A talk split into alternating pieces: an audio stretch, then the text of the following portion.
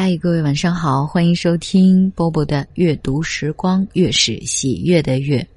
今天看到一篇很可爱的小文章，想分享给各位，名字叫《箱子先生与行李小姐》，作者唐僧先生。行李小姐热爱自由，喜欢到处去旅行。她深信新的风景就是这个世界的浪漫所在。他去过一百多层的大城市，也去过一些只有三室一厅的偏远城镇，但行李小姐最喜欢的还是那种远远望去由红白砖块砌成的，还带有大烟囱的小镇，因为她知道，里头肯定会有一座大壁炉。冬天，烧上一些柴火，跳动的火苗好似让人拥抱了一样温暖。他喜欢将途中遇见的美丽风景制成寄给朋友的明信片，为他们送上自己的真心祝福。这一次，他来到了一个家庭小镇，在卧室区，他结识了柔软的沙发女士和绅士的挂衣架。初次见面，他们彬彬有礼，这让行李小姐充满好感。后来，她入住衣柜客栈的时候，发现了住在楼下的箱子先生。他正正方方，是从香樟木中出生。虽然他有些斯斯文文，但有一股认真、严谨、老学究的气质。这样的箱子先生让行李小姐觉得特别踏实。你好啊，他说。你好啊，他在心里说。沙发女士在窗户边上嚷嚷：“没用的，从他搬来这里就没见他说过一句话。”哦哦，行李小姐回答说。绅士的挂衣架也说：“他天生就不爱讲话。”行李小姐看了看箱子先生，没有再说什么，就和大家道声晚安后休息。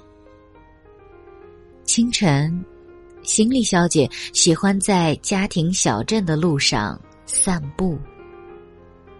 她有时候会发现一些老照片、旧衣服和圣诞袜子。他会很开心的将它们收藏起来，在他眼里，一切有纪念意义的物品都能作为礼物。行李小姐也送给了箱子先生一件礼物，那是一把锈迹斑驳的小锁。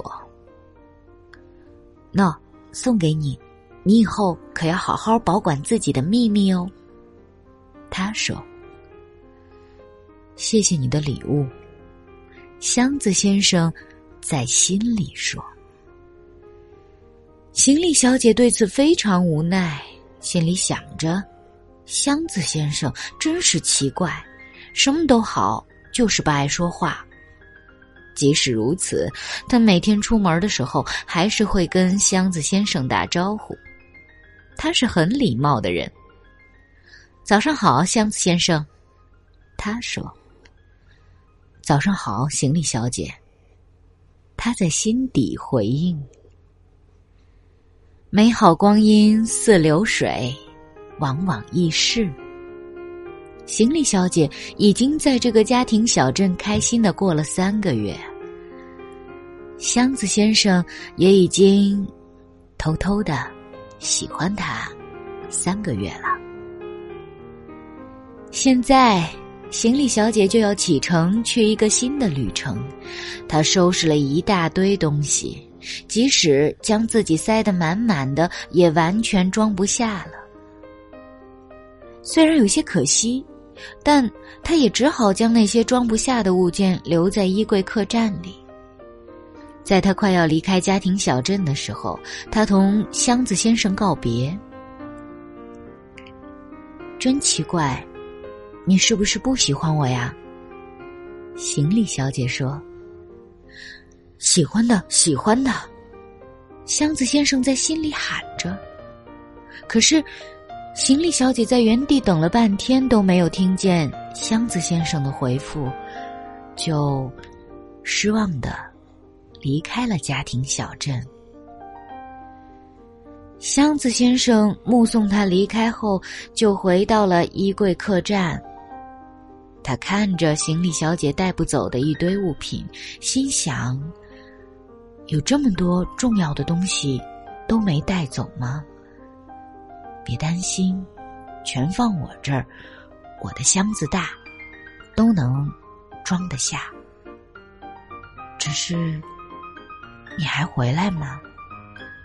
是不是我装满你的东西后，你就再也不会回来了？一想到这些，箱子先生就有些难过。他开始搬到布满灰尘的阁楼上去住。那些行李小姐带不走的物件，被箱子先生用那把行李小姐送的斑驳小锁锁在了心里。他们成为了箱子先生的秘密。慢慢的，大家都遗忘了箱子先生。时间一久。箱子先生身上也开始布满了灰尘，只是箱子先生有时候会想念行李小姐，想念他此刻旅行到了何处，想念他是不是做好了明信片送给朋友。就这样，日复一日，年复一年。箱子先生身上的锁变得更斑驳了。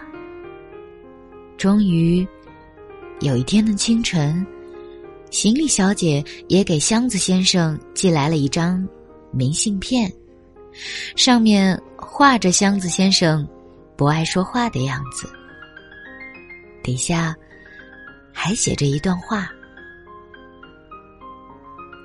最重要的东西，我没能带走。”你能替我送来吗？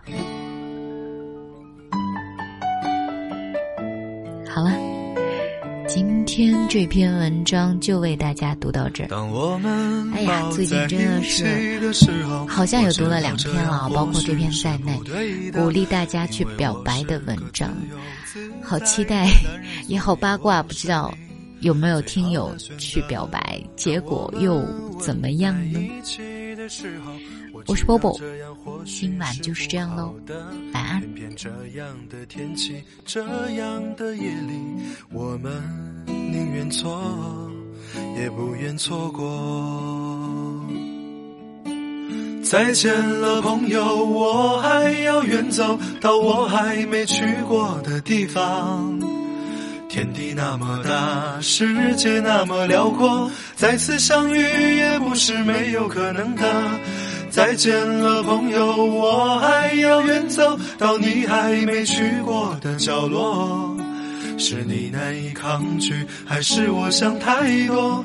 我说今晚月光那么美，你说是的。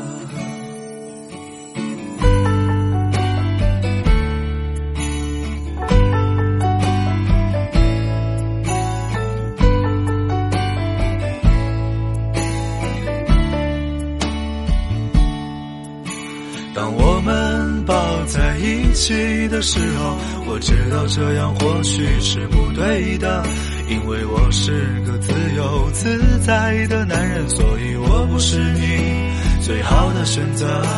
当我们吻在一起的时候，我知道这样或许是不好的，偏偏这样的天气，这样的夜里，我们宁愿错，也不愿错过。